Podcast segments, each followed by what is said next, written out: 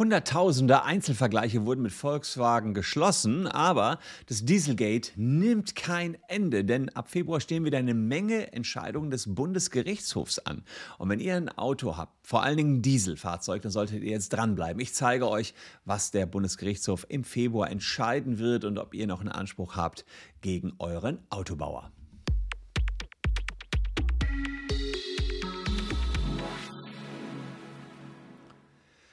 Hallo, ich bin Christian Solmecke, Rechtsanwalt und Partner der Kölner Medienrechtskanzlei Wildeborger und Solmecke. Und abonniert gerne den Kanal, wenn ihr in Sachen Dieselgate up to date bleiben wollt, denn wir berichten ja schon seit einigen Jahren darüber, dass Volkswagen und andere Hersteller kräftig manipuliert haben, insbesondere wenn es um die Dieselfahrzeuge geht und das, was sie hinten rauspusten an Dreck.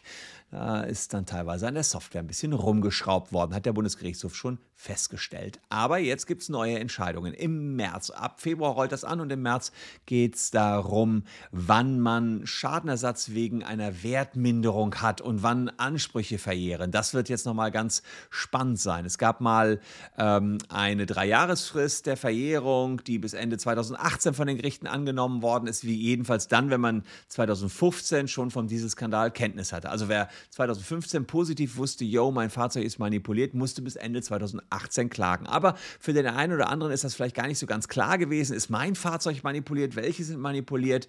Und darüber muss jetzt der Bundesgerichtshof nochmal neu entscheiden, was ist mit denen, die ein bisschen ahnungslos da rumliefen und nicht so genau wussten, ob was manipuliert war. Wie lange dürfen die noch klagen und können die jetzt möglicherweise noch klagen? Fünf Klagen sind da, äh, die entscheidungsreif sind und dann jetzt äh, im März oder ich glaube sogar im Februar schon entschieden werden werden sollen. Und dann ist noch die Frage offen, ob Dieselkäufer auch dann Ansprüche haben, nachdem Volkswagen die Finanzmärkte informiert hat. Also eine war, dass die Medien in 2015 berichtet haben und dann kam Volkswagen irgendwann an und hat eine Ad-Hoc-Meldung rausgegeben. Und dann muss, man, muss jetzt der BGH klären, musste das Otto Normalverbraucher kennen? Musste jeder x-beliebige von euch wissen, wann da irgendwelche Meldungen an die Finanzmärkte gingen? Musstet ihr das beobachten? Muss der Bundesgerichtshof jetzt auch äh, überprüfen, ob VW trotz Verjährung einen sogenannten Restschadenersatz zahlen muss. Das heißt, es ist kein vollumfänglicher Schadenersatz, aber zumindest ein Teil. Apropos Schadenersatz, ähm, da habe ich für euch was rausgepickt. Unten in der Caption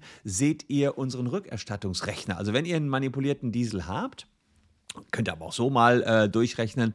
Äh, kann man hier eingeben, ich habe mir jetzt beispielsweise den Kaufpreis, die gefahrenen Kilometer, die äh, Laufleistung und den Kilometerstand bei Kauf, also null, wenn ihr neu gekauft habt.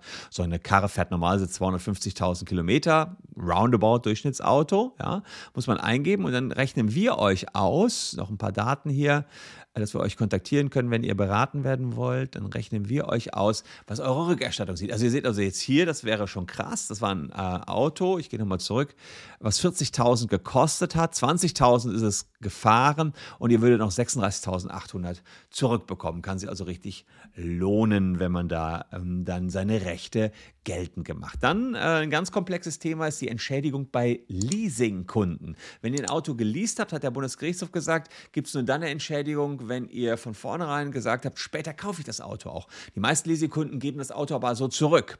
Und da war der Bundesgerichtshof immer sehr zurückhaltend, wird aber jetzt für Leasingkunden auch äh, neue Entscheidungen treffen. Und äh, was natürlich ein großer Brocken war, war der Skandalmotor E A189. Da gab es 244.000 Dieselfahrer, die einen Vergleich mit äh, VW geschlossen haben. Da ging es dann auch nochmal darum, dass das Ganze sich verzögert hat bei der Auszahlung und die Kunden da unzufrieden waren. Manche sind den Vergleich auch gar nicht eingegangen, klagten auf eigene Faust weiter.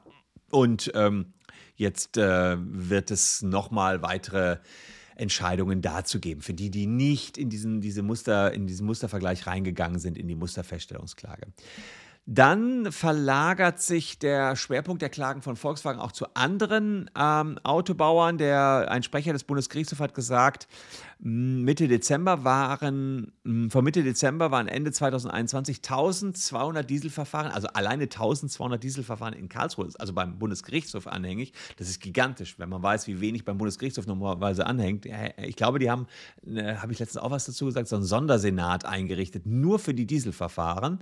Ungefähr die Hälfte davon betraf äh, Volkswagen, also 50 Prozent von den 1200 Dieselverfahren. Die andere Hälfte äh, nicht. Das war ähm, am Anfangs, äh, am, am, und am Anfang waren es aber drei Viertel Volkswagen. Also jetzt ist es nur noch die Hälfte Volkswagen. Und ähm, Audi, auch eine Volkswagen-Tochter, ist davon nicht mitgerechnet. Also Volkswagen kriegt so langsam die ganze Kiste äh, in den Griff. Und dann äh, gab es noch die Frage, wie sieht es aus mit Entschädigung Extrakosten für Ratenfinanzierung, also Darlehenszinsen, wenn ihr ein Auto finanziert habt.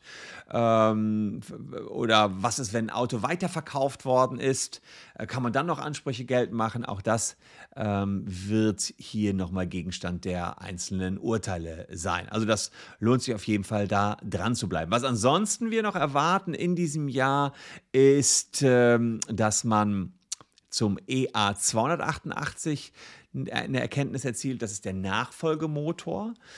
Da sagt Volkswagen, ja, der war aber jetzt ganz bestimmt nicht manipuliert, habe ich aber letztens auch schon gesagt, gibt es auch einige Entscheidungen zu, dass auch der EA 288 manipuliert war. 8.500 Klagen sind da anhängig, also auch da ein dicker Brocken. Und über die Mercedes-Klagen und die Mercedes-Musterfeststellungsklage habe ich euch ja hier letztens sowieso berichtet, habe ich auch nochmal unten einen Link in die Caption gepackt. Also das wird relativ spannend. Ähm, und ähm, was ansonsten noch spannend ist, wenn ihr Anleger seid, da gibt es auch noch ein Verfahren, da geht es um die Fragestellung, inwiefern hat Volkswagen die Finanzwelt 2015 möglicherweise zu spät informiert über den Skandal. Die Kurse, das wisst ihr von Volkswagen, sind in den Keller gerutscht zeitweise und der Vorstand sagt, pff, wir wussten gar nichts, wir sind ja selber getäuscht worden. Das waren Mitarbeiter nachgelagerter Hierarchieebenen, die das alles gezielt vor dem höheren Management verborgen hielten. Also wie immer die großen Großen ducken sich, ziehen sich zurück und sagen, wir, unser Name ist Hase, wir wissen von gar nichts. Also insofern bleibt das spannend wie wir hier ähm, vom BGH noch weitere Erkenntnisse bekommen werden. Wer das aus nächster Nähe miterleben will, dem rate ich auch einen Blick in die Caption. Wir suchen nämlich wissenschaftliche Mitarbeiter, egal wo ihr in Deutschland wohnt. Ihr müsst nur Jura oder Wirtschaftsjura studieren, dann ähm, könnt ihr euch bei uns bewerben. Unten alle Infos. Wir können auch remote mit euch zusammenarbeiten. Ist eine spannende Tätigkeit. Ihr kommt unmittelbar auch in Kommandantenkontakt nach einer Schulung selbstverständlich. Also das könnte was für euch sein. Bewerbt euch. Oder vielleicht kennt ihr jemanden, der Bock auf den Job hat und dann aus nächster Nähe mitbekommt, wie diese Dieselverfahren vor dem Bundesgerichtshof in Karlsruhe laufen. Ihr bekommt es natürlich hier sowieso aus nächster Nähe und aus erster Hand vor allen Dingen mit, wenn ihr ein Abo dagelassen habt, denn ich verfolge das aus Eigeninteresse weiter. Wir haben auch ein paar tausend dieser Verfahren. Also es wird nicht langweilig, das kann ich euch an dieser Stelle sagen. Ich danke euch jedenfalls für eure Aufmerksamkeit. Hoffe, dass euch auch dieses Video wieder gefallen hat. Wenn ihr ein manipuliertes Fahrzeug habt, checkt unten in der Caption, wie viel ihr zurückkriegt oder kontaktiert uns hier per E-Mail oder Telefon. Wir sehen uns morgen an gleicher Stelle schon wieder. Genießt bis dahin die Zeit mit den beiden Videos, die ich euch auch noch rausgepickt habe. Tschüss und bis dahin.